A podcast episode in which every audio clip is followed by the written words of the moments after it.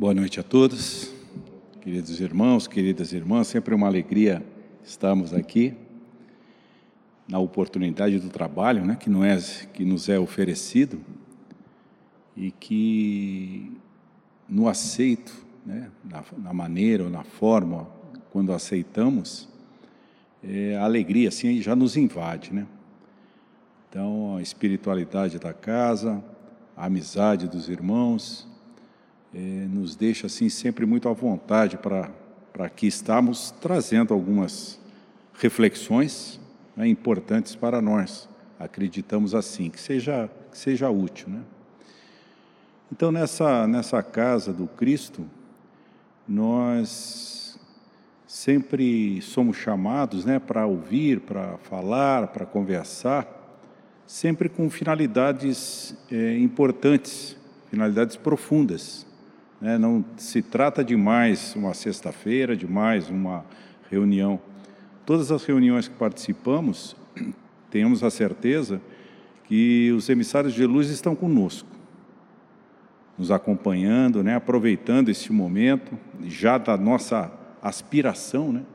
concretizada na vinda até aqui, aproveitando dessa aspiração para nos iluminar, para que a gente, né, de uma forma ou de outra, seja feliz na fala, seja acolhedor na mensagem, que certamente nos ajudará a prosseguir. Esse processo, ele, ele é, é digo assim, importante destacar, porque a gente vive numa correria, né? Paramos aí um tempo da pandemia, entramos numa outra rotina, agora estamos retornando, retornando as atividades e acabamos entrando, voltando a outras rotinas. E essas rotinas que nos envolvem, nos atraem, nos tomam o tempo, né, ela, ela muitas das vezes não nos oferece tempo para fazermos o que estamos fazendo aqui hoje. Nós pararmos e pensarmos em algo nobre, em algum ganho de conhecimento, de esclarecimento do que o Cristo nos disse para o nosso, a nossa caminhada evolutiva. Então, essa, essa situação sempre é importante a gente ter presente também. Né? Oportunidades são raras. A gente entra, volta a entrar nessa correria e vai deixando, vai deixando de lado né, essas situações. E quando estamos aqui, é importante que a gente tenha plena consciência de estarmos aqui. Nos entreguemos mesmo a, essa, a, essa, a esses momentos que aqui passamos. Não por, por quem fala ou, ou pelo assunto que se fala, mas pela certeza que os nossos mentores estão conosco. Os nossos amigos espirituais estão conosco e vão nos iluminar de alguma forma. Às vezes, de toda fala aqui na frente, uma ou duas palavras, uma sentença, é aquela que cabe para nós, é a que precisamos. E se estamos atentos, a gente capta. Se a gente está sintonizado, o nosso mentor consegue iluminar aquilo no nosso cérebro, nos nossos registros que carregamos, fala assim: ó, esse é um ponto importante para você. E aí a gente vai prosseguindo cada vez mais e mais é, nessa, nessa sequência. Nós temos para nós que são duas asas que nos levam à nossa evolução né? a asa da inteligência, a asa da, da ciência, da cultura, né? uma, uma delas é essa. E a outra da caridade, do amor ao próximo, da fraternidade. Então, são duas asas é, que possuem as suas especificidades, são diferentes, as duas importantes. Naturalmente, nós caminhamos e trabalhamos mais, com mais facilidade, a asa da inteligência do que a asa do amor, da caridade e da fraternidade. E nessa, nesse convívio, o perdoar, ele vem a nos estimular muito a asa que a gente talvez trabalhe menos, que é essa asa do coração. Né? Então, se nos bancos escolares a gente adestra a asa da inteligência, é na, no dia a dia da vida é que nós trabalhamos a asa da fraternidade, da caridade. É? E esse trabalho, ele é, vamos dizer assim, ele envolve todas as circunstâncias necessárias para as nossas vidas, importantes para as nossas vidas. Então, nesta situação, nesse convívio diário, que, como eu disse no começo, vejo que parece até contraditório, no convívio diário é que a gente vai ter esses desafios importantes para nós. Então, o fato de termos rotinas que nos afastam dessa atividade mais espiritual, vamos assim dizer, não quer dizer que as rotinas estejam erradas.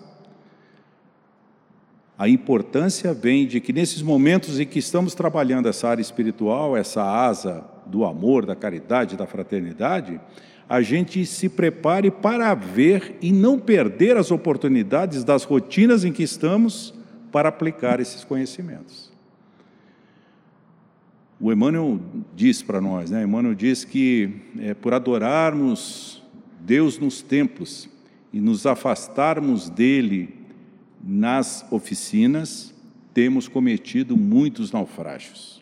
Então são muitas e muitas encarnações que a gente acaba perdendo algum tempo, porque já vamos à casa espírita, já vamos à igreja, já vamos ao templo, seja qual a doutrina cristã que adotemos, nós vamos lá, já sentimos essa necessidade. E ali a gente fica meio que compartimentado. Parece que conhecer as coisas de Deus, né, entender as coisas de Deus, está restrito àqueles momentos com aquele grupo que geralmente ele, ele trabalha nos mesmos objetivos. Mas Emmanuel diz que a gente adora lá, adora aqui na casa de Deus. Agora, as oficinas a gente acaba se esquecendo disso. Então, tudo que a gente lê, tudo que a gente observa, aprecia, absorve de conhecimento na seara espiritual, ela é para ser aplicada, ela é para ser vivenciada e nas oficinas. Então a gente procura cada vez mais ter isso presente nos nossos dias. E como o convívio nosso, que são essas oficinas, nós temos o nosso convívio familiar, nosso convívio social, nosso convívio na, no local que trabalhamos, no condomínio que moramos. Tem uma série de situações em que convivemos com outros espíritos, encarnados e desencarnados. Então, essas são as oficinas. E não tenhamos dúvida que são oportunidades de refazermos muitos mal entendidos, muitas coisas que ficaram mal interpretadas, muitos atritos que realizamos, muitas coisas que hoje nós já estamos capacitados a fazer melhor. O hoje, porque nós, ao nos prepararmos para essa encarnação atual, nós nos revestimos, nós nos preparamos, nós fomos fazer cursos. Né? Vimos lá as nossas, algumas das nossas deficiências, algumas delas foram determinadas e elencadas, é, identificadas como aquelas que nós trataríamos nesta encarnação e nos preparamos para isso. Algumas paixões que temos que lidar, é? é coisas de ordem moral, é, é, vícios de outras naturezas e também a relação com irmãos nossos. Então, se nós estamos nesta encarnação, voltados para trabalhar na vaidade, no orgulho, na aspereza, numa maior fraternidade. Todas essas situações nós nos preparamos. E nada mais certo que o aluno bem preparado venha e faça a sua prova. E a prova está nas oficinas. São essas oficinas em que nos, nós vamos ter a possibilidade de demonstrar, como num banco escolar, a gente aprendeu a lição. Não é? Então nós vamos fazendo, parece que é chuva isso? Que beleza, hein? Abençoada seja. Então, essas oficinas, né, nós vamos ter a oportunidade de dar esse, esse testemunho. Então, na hora que estávamos pensando em falar sobre o perdão, para mim veio uma conjugação assim bem, bem bacana, né? Para mim ficou, foi estimulante. Né? A gente sempre fala em orar e vigiar. Né? Daí eu falei assim, acho que a gente pode já ir acrescentando, né? Orar, vigiar e perdoar. Temos sempre presente essas três, as três ações em nossas vidas. Orar sempre, mantermos a nossa, a nossa harmonia, nossa sintonia com os irmãos de luz que nos acompanham. O vigiar, para estar atento, como a, a nossa fala inicial abordou, né, dessas tentações que nos chegam, que também são desafios nossos, nós temos que estar atento a elas para podermos oferecer a resposta que já estamos preparados para oferecer. E o perdoar. O perdoar, eu entendo assim, vocês me desculpem se eu generalização sempre é, é ruim. Mas a gente pensa em perdoar assim coisas enormes, né? coisas graves, problemas críticos. E o perdão é uma virtude. E como toda virtude, ela tem que ser exercitada. Então, como a gente vai perdoar alguém que numa outra encarnação nos causou um mal enorme, muitas das vezes nos tirou até a própria vida, nos fez retornar para o plano espiritual, né, que seria um perdão de uma grandiosidade, de uma amplitude maior, se eu não treino o perdão nas coisas menores. Então toda virtude tem que ser exercitada, e o perdão também. Não é? Então eu vou aprendendo a perdoar nas coisas pequenas. É em casa, quando ao levantar ou ali na mesa do café, alguma, algum mal entendido surge, o café, o pó de café faltou, ou atrasou alguma coisa, alguma coisa no horário, coisa, e você entende aquilo. Nós não agravamos aquela, aquela coisa simples que ocorreu que pode, podemos transformar num grande problema, já estragar o dia todo, estragar porque estraga mesmo. Aquela desarmonia inicial ali, às vezes fica conosco o dia todo, conosco e com a outra pessoa, com o nosso familiar, com o nosso filho, com a nossa esposa, com o nosso marido. Então, aquele perdão inicial, esse estar presente nas oficinas, o princípio do perdão é importante. Quando nós chegamos no trânsito, né, a pessoa dá o sinal de seta bem em cima da hora, já fico contrariado, já imito um pensamento ruim, não deixo às vezes ele fazer a ultrapassagem ou entrar na minha faixa. A troco do quê? A gente vai ver que por trás disso muitas vezes está o nosso orgulho, a nossa vaidade, né, e se sentir de forma, certa forma agredido, ofendido, né? é, por ele não, aquela outra pessoa no trânsito não está fazendo o que nós acreditamos que ele deveria fazer. Aquilo que nós acreditamos que ele, por obrigação e respeito a nós, faria. Então isso mexe muito forte conosco, nós não temos consciência disso e é, né, damos um farol alto, buzina, aqui em Brasília não é tão comum, mas em outros estados é. Então você externa, nós externamos essa repulsa, esse ódio, esse rancor, que nos faz mal e faz mal ao outro, dependendo da frequência vibratória que ele esteja. Então, o perdão, ele deve estar mais presente nessas coisas. É na fila do banco, na fila do mercado, né, em que às vezes surgem situações simples em que nós podemos entender o nosso irmão nós podemos até estar perdoando por aquela necessidade, por aquele erro que ele cometeu, ele agiu daquela forma. Agora eu não preciso agravar isso. Eu não preciso agravar isso e nem trazer essa situação para mim. Então o perdão precisa estar mais presente. Aí essa relação, né? Esse, essa trina, né? esses três verbos: amar, vigiar e perdoar. Dizem os espíritos que o perdão é um dos primeiros degraus da escala evolutiva nossa, para a nossa evolução. Quando a gente começa a perdoar, fazer o exercício do perdão, a gente vê que a vida da gente muda muito. A gente começa a ficar mais feliz, mais satisfeito, porque são poucas as coisas que nos tiram do sério. Tudo é possível de ser harmonizado. Eu posso colaborar para essa harmonia ou pela desarmonia, é uma opção. Se a gente tentar de vez em quando pela harmonia, a gente vai ver que quão bem nos faz.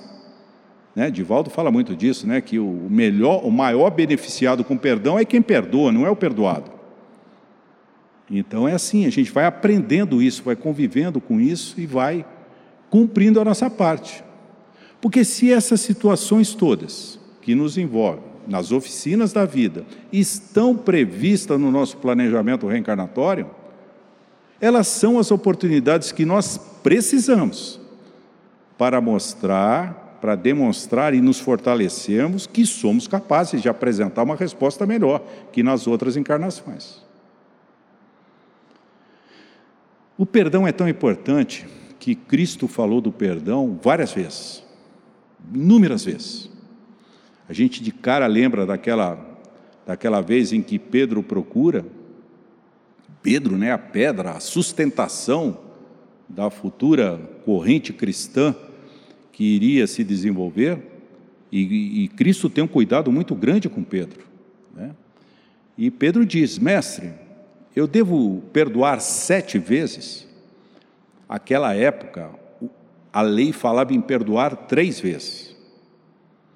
Pedro, pelo convívio com o Mestre, ele já avança ele já está sensibilizado com aquela, aquele ensino do perdão.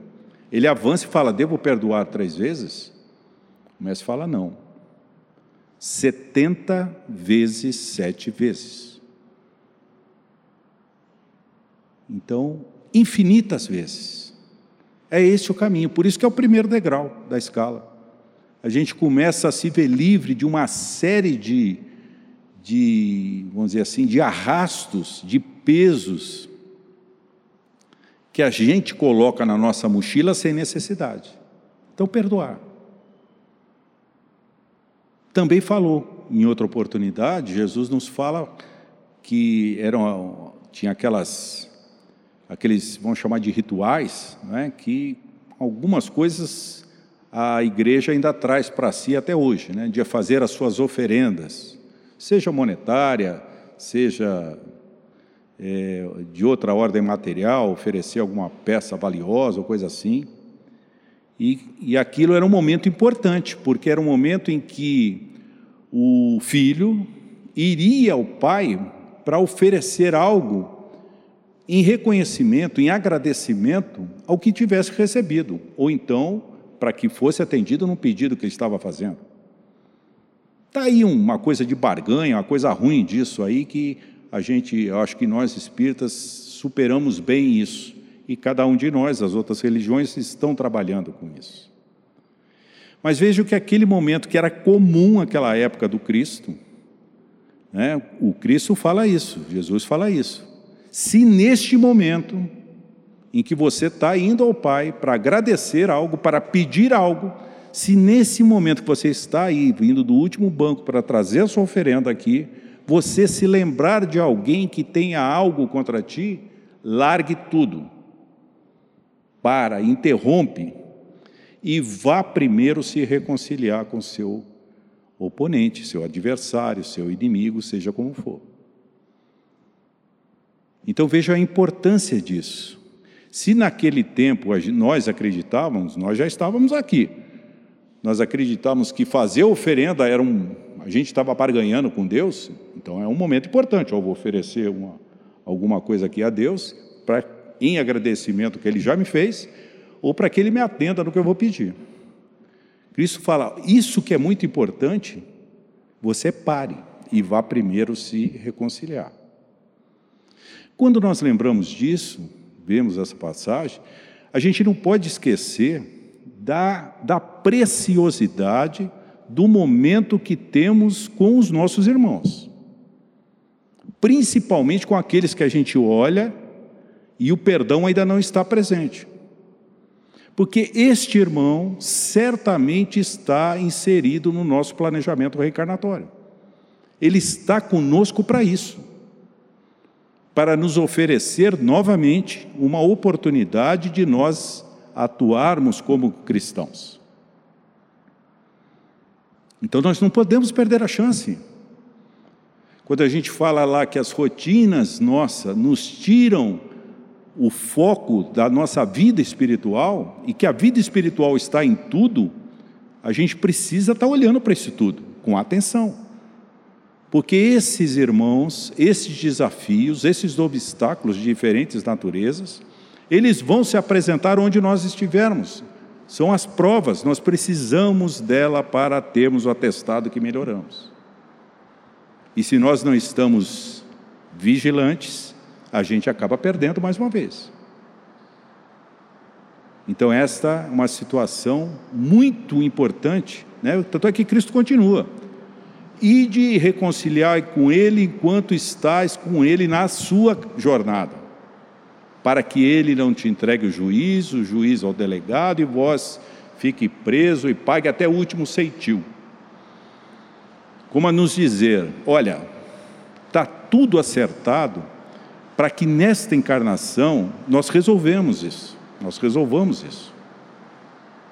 Não deixe para depois, porque depois que de desencarnar, aquela situação que está montada, a nossa situação, a nossa eh, constelação familiar e social, ela está plenamente adequada a, essas, esses desafios que nós vamos viver. Então, esta, neste contexto, está tudo previsto, tudo planejado para dar certo. Se a gente não faz, desencarna, a gente já não, não vai ser a mesma harmonia de quem praticou o perdão. A gente manteve aquela aresta, aquele problema não resolvido. Então, nós desencarnamos com uma desarmonia que não precisávamos, assim como o nosso irmão. E aí vamos para locais diferentes. Às vezes, muitos de nós desencarnam e os espíritos têm dificuldade de nos encontrar. Tamanham a problemática que nós carregamos, o estado vibracional nosso é de tal ordem que nós eles têm dificuldade de nos encontrar, até porque outros também têm o interesse em nos ocultar. Então, enquanto estamos na jornada, é a melhor situação. É assim. E Cristo também ainda fala, mais uma, uma colocação de Jesus, ele fala, ele fala, eu não vim destruir a lei. Né? É, ouviste o, o que foi dito. Amai vossos amigos e odiai os vossos inimigos. Eu, porém, vos digo. E toda vez que Cristo fala isso, né, em verdade, em verdade vos digo, ou eu, porém, vos digo, é que ele está dando um avanço, ele está dando o pleno entendimento daquele, daquela, daquela lei, daquele ensino que foi registrado anteriormente no Velho Testamento. Então, a hora que ele fala, e a regra anterior era odiai o inimigo, ele fala: não, amai os vossos inimigos, orai por aqueles que os caluniam então ele vem com uma proposta diferente. E daí o porquê nós temos dificuldade em exercitarmos o perdão. Porque com o Cristo, com as orientações do Cristo, nós estamos há dois mil anos. Somos espíritos dez mil anos, quinze mil anos, cem mil anos. Quantos anos temos? Tudo que temos de passado, menos dois mil anos, nós vivemos na lei do amai os amigos e odiai os inimigos. Por isso que a reforma íntima não é simples. Nós entendemos a mensagem do Cristo, quando ele fala, quando bater-lhe uma face, dê a outra, a gente olha, vê a montagem, são filmes, Emmanuel e outros que interpretam a mensagem de Jesus, a gente se comove com aquilo mas não é fácil de mudar o nosso comportamento. Porque dos 100 mil anos que temos, somente dois, há dois mil anos nós estamos no convívio com os ensinos do Cristo. Então a gente tem uma bagagem para reinterpretar, ressignificar, fazer daquilo tudo, dar uma orientação nova pelos ensinos do Cristo. Então, no aspecto religioso, a gente vê que o perdão é algo indispensável. A parte da da ciência, vamos assim dizer, da medicina, a ciência ligada à medicina, também nos sinaliza a mesma coisa. Ou seja, vem para o aspecto racional. Se Cristo nos fala no coração, na parte da sensibilidade, da fraternidade, do sentimento, a ciência vem pelo lado racional. A ciência hoje nos comprova que, é, através de exames, né, as tais das ressonâncias funcionais, né, são aquele, a gente, não sei quem de nós já fez esse, esse exame de ressonância, dependendo da área do corpo, né, é até dar um pânico, né, entrar naquele tubo, aquele negócio todo e tal, que faz a leitura exatamente de, dos tecidos, das células, como é que está aquele comportamento, como é que está aquele funcionamento. E na ressonância funcional ligada a esta área de eh, mental, eles exploram isso. Quando o irmão que está ali fazendo o exame de ressonância, ele é alimentado por áudio ou por menos até por vídeo, né, por algumas imagens, ele faz um, cria algumas imagens fruto de um texto que é lido para ele, de experiências negativas dele, que a área do cérebro que é que se movimenta, que é ativada, é uma. Quando ele é estimulado por, a, por sentimentos nobres de consideração, de amizade, de respeito, de fraternidade, são outras áreas do cérebro que trabalham. E essas áreas do cérebro, elas têm atuação no corpo todo. Então atua ali na, na, parte hormonal nossa, essa parte do cérebro trabalhar, ela estimula algumas glândulas que produzem hormônios, jogar esses hormônios no corpo e nós vamos ter saúde ou doença. Então veja que a ciência, se Cristo nos fala ao coração, a ciência nos, nos puxa pela razão. Não é muito inteligente não perdoar. Porque quando alimentamos pensamentos de perdão, é uma área que é trabalhada. Quando ali está uma, um sentimento de ódio, de rancor, de vingança até, é outra área. Se nos lembrarmos da obra de André Luiz, a reencarnação de Segismundo, uma reencarnação belíssima, vale a pena sempre ser estudada e revista. Há um problema ali, há um triângulo amoroso da encarnação anterior em que Segismundo queria reencarnar, os pais já estavam reencarnados, os pais que deveriam recebê-lo começam a oferecer, particularmente o pai, grande resistência, embora tivesse lá no planejamento reencarnatório. Eles se encontraram lá, o planejamento foi feito. Olha, para revermos a situação, há necessidade de vocês reencarnarem na mesma família. Na encarnação anterior, o Segismundo matou o seu pai por causa da mãe, era uma coisa, um triângulo amoroso. E agora a solução que se encontrou foi essa a antiga paixão de Segismundo vai ser a sua mãe, o desafeto, o concorrente da encarnação passada, o seu pai, e ele viria desse casamento. Tudo acertado, os pais reencarnam, mas na hora de cumprimento, veja na hora do testemunho, como é difícil vencermos as nossas coisas, como é difícil a reforma íntima. Quando começou a época de preparação para a vinda de Segismundo, Segismundo se aproximava, a equipe espiritual trazia durante o sono físico dos pais Segismundo, e o pai ficava desesperado, tinha pesadelos terríveis, sempre vendo que alguém que o ameaçava, aquela coisa, e ele repudiava isso, o pai encarnado. O que ele via e o agredia no sonho, de igual forma agia nessa área central, cerebral dele, e gerava reações ruins tanto é que ele, ele não conseguia ter espermatozoide, produzir espermatozoides férteis. Vejam que aquela problemática lá da desavença, que ele via, que ele tinha contato com o Sigismundo no plano espiritual, isso que ele passava lá impactava de tal forma a ele mesmo, seu corpo físico, ele espírito, perispírito, corpo físico, e o corpo físico tanto registra, como nós falamos, saúde ou doença, que ele a produção de espermatozoides eram espermatozoides inférteis, não férteis. Por isso a gravidez não se ocorria. Não ocorria. É chamado a equipe espiritual, na qual André Luiz está acompanhando, e o irmão que conhecia o casal, conhecia o caso, vai fazer uma série de intervenções, e ocorre uma reunião em uma determinada noite, durante o próprio sono físico, em que eles vão buscar conciliar, né?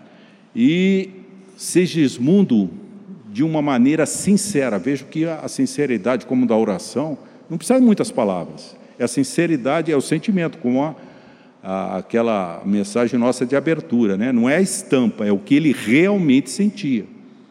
Ele pede perdão ao Pai. Ao pai dele, os três, Segismundo no mundo espiritual, mãe e o pai desdobrados né, durante o sono, com toda a equipe espiritual junto. Ele, vai, ele pede o perdão, ele se ajoelha, Segismundo, e beija a mão do seu pai. Nesse momento, o pai se viu envolvido pelo sincero sentimento de perdão de Segismundo. E a partir daí, o processo reencarnatório, todo o planejamento, ele vai se desenvolver. Então vejam que essa, essa quebra de, de ciclos negativos se dá através do perdão. Por isso que é um dos primeiros degraus. A gente consegue seguir é, dessa forma. Um outro aspecto importante também da medicina, mas aí na, na psicologia, na psicanálise, é, ele enfoca o perdão de uma forma assim muito bacana para nós, que falamos muito em autoconhecimento, em autoaperfeiçoamento. Não é? Porque é, a oportunidade que nos é dada, né? E Chico fala uma coisa engraçada nisso. Chico fala assim, falava, né? Fala, não, continua falando para nós, né? Ele dizia, é, quando estava encarnado, ele falava, só precisa perdoar é, espírito é, pouco desenvolvido. Aí isso gerava algum transtorno, né? Falou, poxa, o espírito desenvolvido não precisa perdoar. Não precisa perdoar porque não mais se ofende. O perdão da nossa parte tem muito a ver com que aquilo que foi dito, aquilo que foi falado, aquele comentário, aquela observação, que nos cala, nos, nos magoa.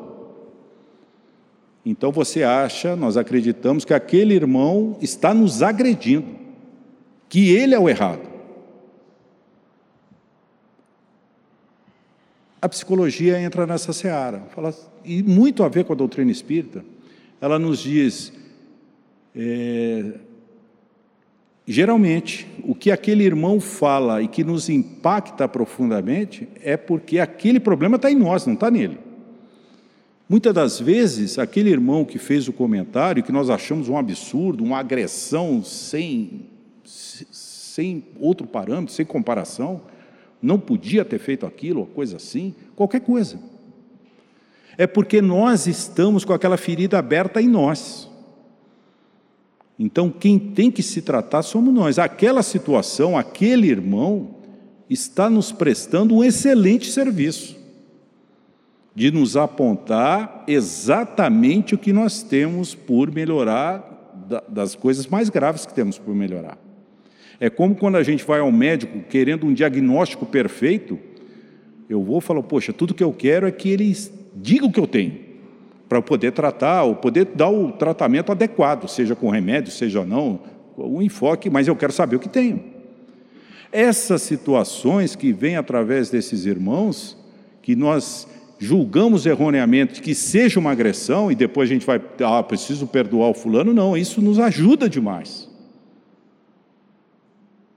Tem um caso do Chico também, que ele ele tinha, eu acho que até nós já conversamos isso aqui, mas é, eu também acho que fica bem nesse, nesse entendimento. O Chico trabalhava até de madrugada, aquela coisa toda, três horas da manhã, quatro horas, na casa espírita, né, dormia pouco no dia seguinte e ia lá para a Fazenda Modelo para continuar suas atividades como funcionário público que era. E ele chegava em casa, tinha animais, tinha plantas, tinha aquela coisa toda, e tinha um gato dele que tinha um problema de glote, ele não engolia. Então ele não comia durante o dia. O Chico chegava três da manhã, pegava a comida e forçava a comida pela garganta do, do gato. A vizinha do Chico ficou sabendo disso. Ficou martirizado, falou: Poxa, o Chico trabalha tanto, tanta coisa, ainda chega aqui, tem que ter esse negócio com esse gato. Né? Ela pensando, veja que a, a, a vizinha, ela quis um bem para o Chico. Ela pegou e deu veneno para o gato matou o gato. O Chico, quando viu o gato, o gato morreu e ficou extremamente chateado tal. Mas aquelas coisas, o Chico entendia bem em carne, desencarne, animais e tudo, e superou. Tempos depois ele ficou sabendo que foi a vizinha que deu o veneno. Aí a coisa mudou. Chico Xavier. O Chico gerou um sentimento de mágoa da senhora, muito forte. Não achou admissível ela fazer aquilo com o animal dele.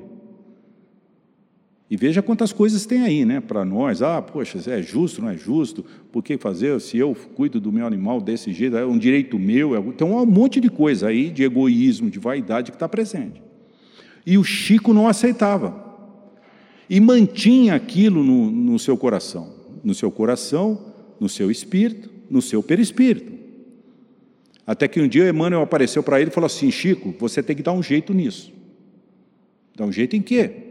para você, com essa sua mágoa do, da questão da sua vizinha, você está atrapalhando os trabalhos mediúnicos. O Chico, o que eu faço? Ela falou, vá lá, perdoe e dê-lhe um presente. Ele falou, eu? Foi ela que matou meu gato. Vejam que isso é muito presente para nós, parece que é o outro que é o culpado. Ela que matou meu gato. Ele falou assim: Olha, Chico, essa orientação não é minha, é de Jesus. Amai e perdoai o vosso próximo. Aí aquilo calou muito fundo no Chico. Aí ele começou a entender da mágoa. A vizinha era costureira, ele comprou uma máquina lá, uma, até uma brincadeira que o Chico vai pagar aí daqui três gerações, porque não tinha dinheiro para pagar aquela máquina de costura, deu. E, e a hora que ele entrega a máquina de costura para a senhora, tanto é que ela não queria magoá-lo, que ela não tinha essa, essa, esse sentimento com ela. Ela ficou extremamente alegre, feliz de ter, estar ganhando um presente do Chico. E Chico lhe dá um abraço, e na hora que ele dá o abraço e sente todo o amor que ela tinha ela fez aquilo por amor, pelo entendimento dela. Ele tinha interpretado errado, como nós interpretamos na maioria das vezes. Quando ela o abraça, aquela, aquela nuvem, aquelas vibrações negativas que pairavam, são eliminadas. Então vejam o poder do perdão. A gente procurar entender que muitas das vezes aquilo que nós julgamos que vai ser um ato de necessidade do exercício do perdão, até isso é de orgulho. Olha só, eu vou perdoar aquele irmão, como essa senhora, vizinha do Chico. Às vezes aquele irmão está sendo um instrumento para nos apontar algo que nós precisamos melhorar. Nós devemos até ser gratos a ele. E gratos e no entendimento espírita, entendemos que ali está um irmão como nós em desenvolvimento. Nós cometemos inúmeras falhas, inúmeros deslizes.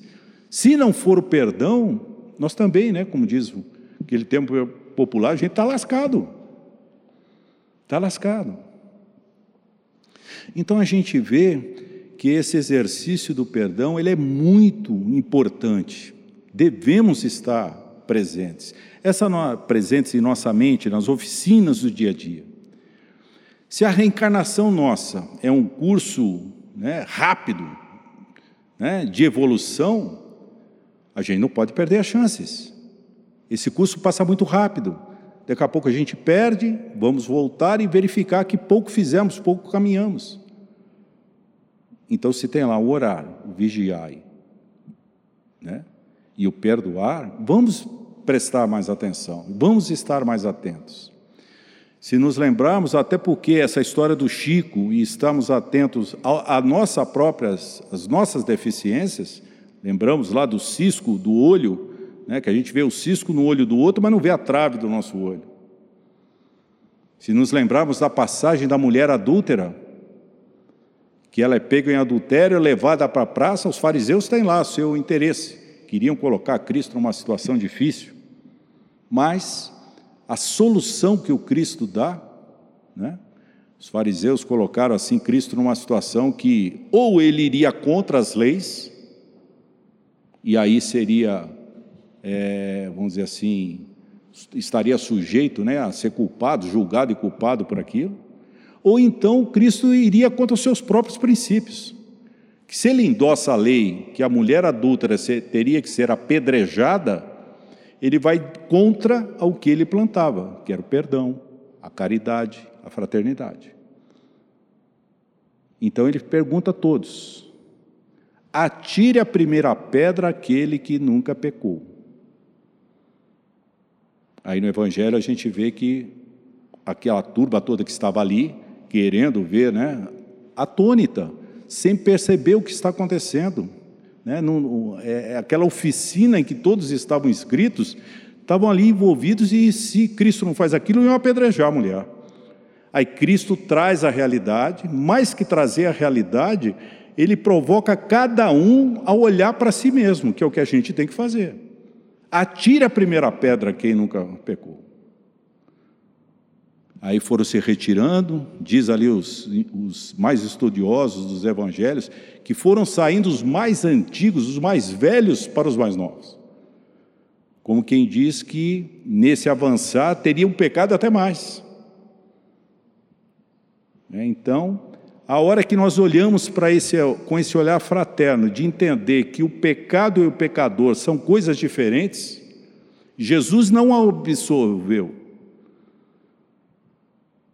Jesus não condenou a mulher. Agora, na hora que ele pergunta a ela, fala assim: onde estão todos? Ela fala: se foram. Se todos se foram, não serei eu o único presente e o único em condições de atirar a pedra, porque não pecou. Não serei eu a te julgar. Vá e não peques mais. Então é aquele negócio: a situação se apresenta, eu olho para mim, vejo o que eu tenho. Cada um dos que estavam ali olhou para si e falou: Olha, não tenho condições, eu não tenho moral para tirar pedra nenhuma e saíram. Então, nós, o revide, o, essas coisas que nos chegam, nos agridem, que elas sejam muito mais úteis para que a gente olhe para nós mesmos. Procuremos em nós a solução. Se cada um que estava ali junto à mulher adúltera aproveitou essa situação, cresceu muito. É isso que nós estamos tentando fazer há 2022 anos. Estamos, temos que estar alertas, vigilantes, com o senso do perdão pronto. E quando aquela coisa vem e nos agride de alguma forma, a gente olhar para a gente, por que está me agredindo? Por que aquela fala daquele irmão me tornou assim, movimentado dessa forma? Esse porquê é o ponto que nós precisamos melhorar. Até agradeçamos ao outro isso. Mas, como dissemos, meu irmão, meus irmãos, na, quando estamos aqui reunidos, a espiritualidade está conosco, essa, a gente vem rever, né, reestuda coisas que nós vimos, todas essas coisas que foram faladas a gente já viu, mas a gente se fortalece. Se fortalece para aplicar nas oficinas, como dizia Emmanuel. O vir aqui, o meditarmos juntos, o até sentirmos essas coisas juntos é de suma importância. Mas a gente tem que ir para o outro degrau. A gente tem que vivenciar isto, colocar em prática em nossas vidas. Paulo, né, na sua carta ao Coríntios, primeira carta ao Coríntios, ele fala: quando eu era criança, eu agia como criança, pensava como criança e levava a vida como criança. Quando eu cresci, eu deixei as coisas de criança. Então, na nossa caminhada evolutiva, a gente já, já tem uma bagagem que nos possibilita deixar de assumirmos atitudes infantis. O Espiritismo, né, que é o consolador prometido, ele traz o Evangelho do Cristo de novo para nós ele nos fortalece, nos esclarece isso. E com essas lições, a gente já tem que deixar essa fase infantil nossa e começarmos a fazer jus e fazer tomar as atitudes coerentes com tudo que a gente já assimilou. Sempre é um desafio, sempre será difícil. E nada que é fácil a gente valoriza muito não.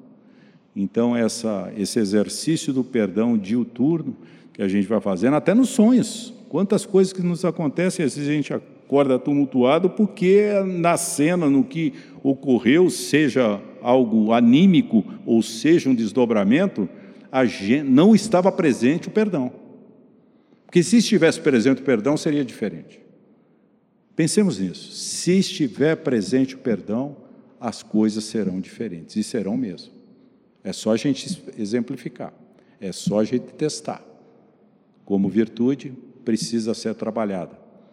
É, como bom atleta, ele precisa treinar para chegar lá aos, a bater os seus próprios recordes, os seus próprios recordes. Nós não temos nada com outro irmão. Os desafios nossos são conosco. Aí a reforma íntima. Esse é o maior desafio. Que a gente aprenda e faça como Paulo. Já com tudo que temos, a gente passe a atuar como espírito já né, na sua juventude, no início da sua maturidade, aplicando no dia a dia o que a gente vem aprendendo. Então é isso, meus irmãos, que nós tínhamos a comentar com vocês, essas reflexões, né, e reforço ali, né, orar, vigiar e perdoar. Eu acho que é uma trina boa, né, para que a gente se mantenha assim, são verbos fáceis da gente guardar e a gente colocar em prática nas menores situações. Muito obrigado mais uma vez, que Deus nos abençoe a todos e vamos prosseguir, né? Uma coisa de cada vez, mas permanentemente num trabalho assim de crescimento. Muito obrigado.